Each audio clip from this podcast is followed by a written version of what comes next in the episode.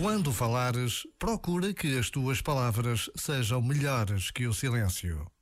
Este provérbio hindu não está decididamente em voga. Hoje em dia, a inflação de palavras vãs abafa e ensurdece.